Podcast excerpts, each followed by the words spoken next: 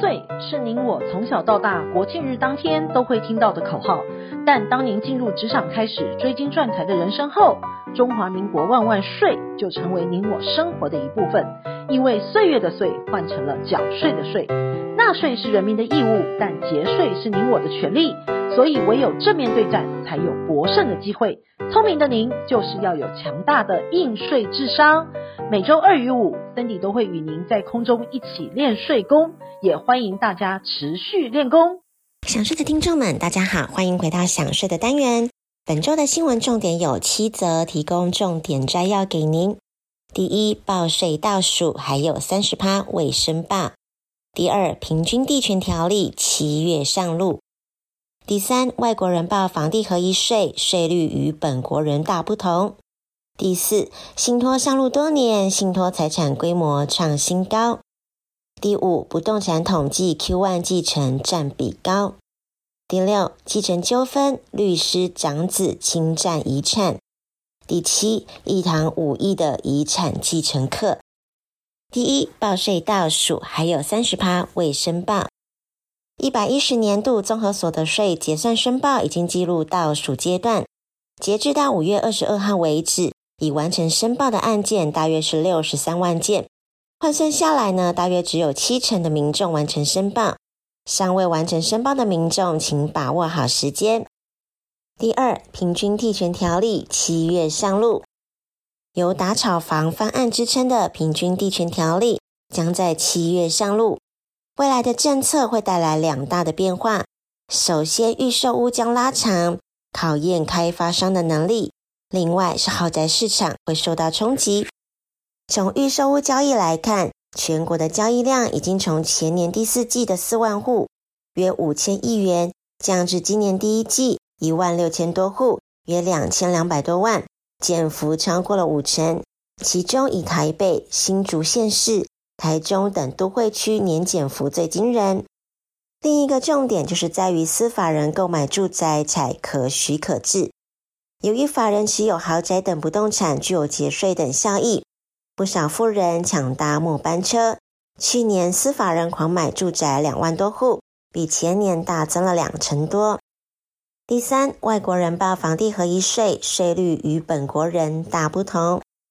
疫情后，台湾的经济发展稳健。尚无巨型的黑天鹅窜入，也意外让外国人来台购买不动产倍增。根据统计，去年全国取得建物所有权共一千一百九十一栋，面积年增七十四趴，土地取得笔数更增加了四十八趴之多。但您知道税率跟本国人来说是大不同的吗？外国人在税法称为非居住者，若是在中华民国有住所，经常居住在境内者。或者虽然无住所，但同一年度于境内居住满一百八十三天者，都是属于居住者。如果不符合前述规定，就是属于非居住者。而前年上路的房地合一税二点零，针对非居住者的交易房地合一税制适用范围的房屋、土地，课税所得适用的税率也分成两种，是以持有期间两年为分界点。持有两年之内要以四十五趴的税率课征，持有超过两年适用三十五趴的税率。第四，信托上路多年，信托财产规模创新高。所谓的信托，是指委托人将财产移转或作为其他处分，使受托人依照信托契约为受益人的利益或是特定的目的管理或处分信托财产的关系。也就是透过委托人、受托人及受益人三个角色的连结，帮助有财产规划需求的人，以更有效率而且安全的方式达到目标。根据统计，信托财产从八十九年的四千多亿，到了今年第一季达到了十二点八兆元，增长幅度高达二十八倍。而信托最吸引人之处，在于拥有信托赠与节税，保有财产掌控权。资产保护及延续、财产适当的分配及稳健理财、活化财产等五大好处，再加上信托二点零，满足人生各阶段所需的信托服务，特别是高龄化社会下的资产传承与老年安养的问题。第五，不动产统计 Q1 继承占比高，房价居高不下，不少人选择当等房族。根据内政部的统计，全国继承的占比达到了二十五点七趴，六都占比最高也是台北市，达到了二十九点四趴。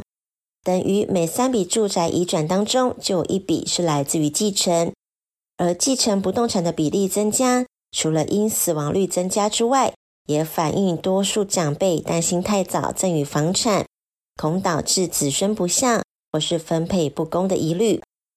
第六，继承纠纷，律师长子侵占遗产。人活在世界，常有财产及债务。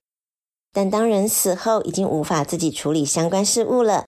若无适当的继承人，法院会指派遗产管理人处理被继承人所有法律上的责任义务。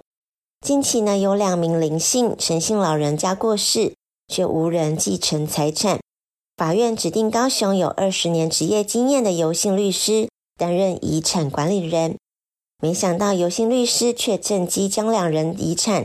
共六百五十三万转入自己的名下，被检方依背信罪判九月徒刑，一颗罚金，并将游姓女子移转给律师公会惩戒。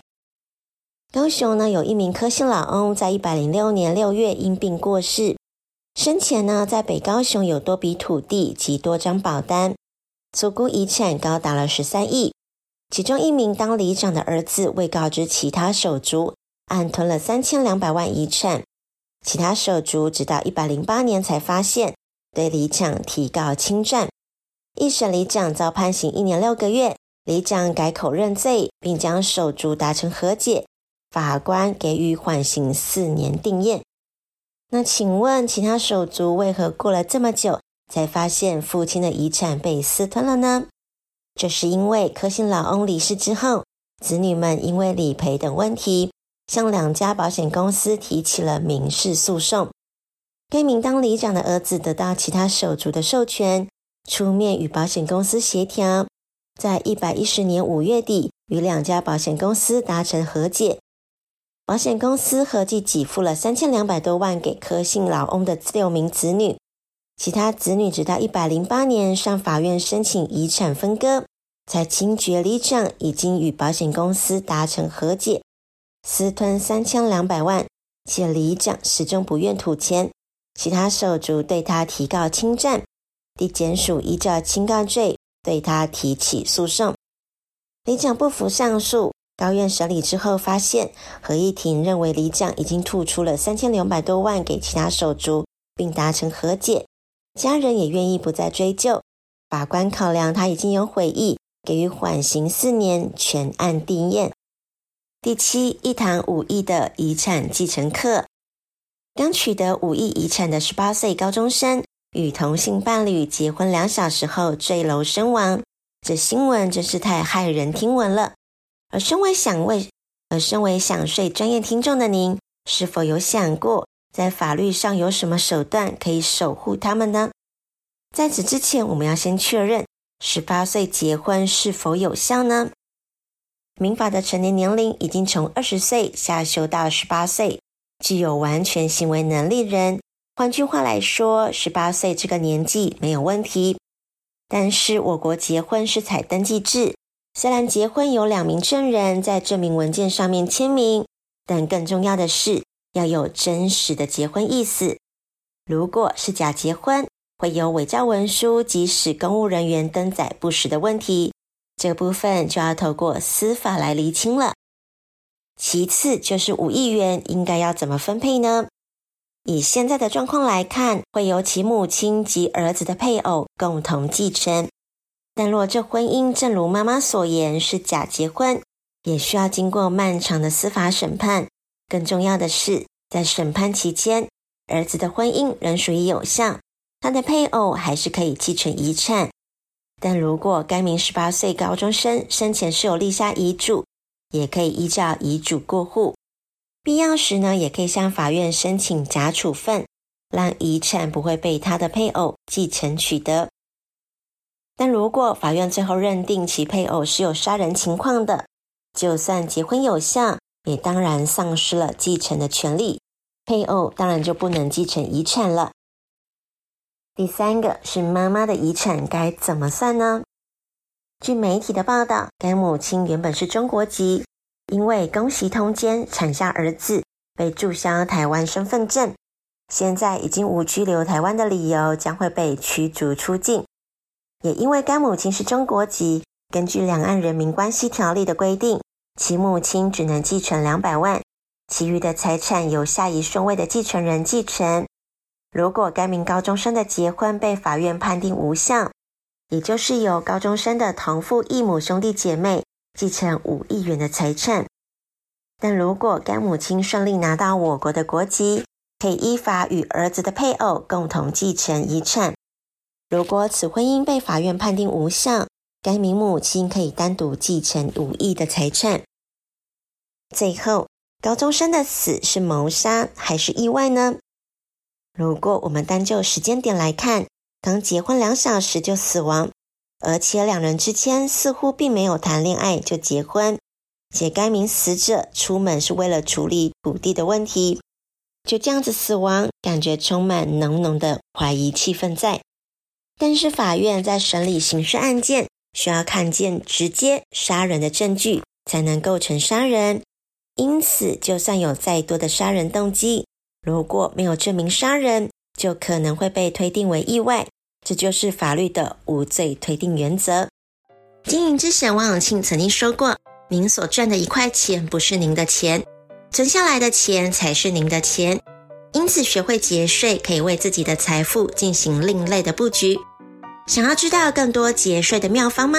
听享税 Podcast，并追踪卓越的粉丝专业，让您在潜移默化之间学习税务的知识。如果您有省税妙招或是法律上的问题，都欢迎您留言告诉我们，让我们为您指点迷津。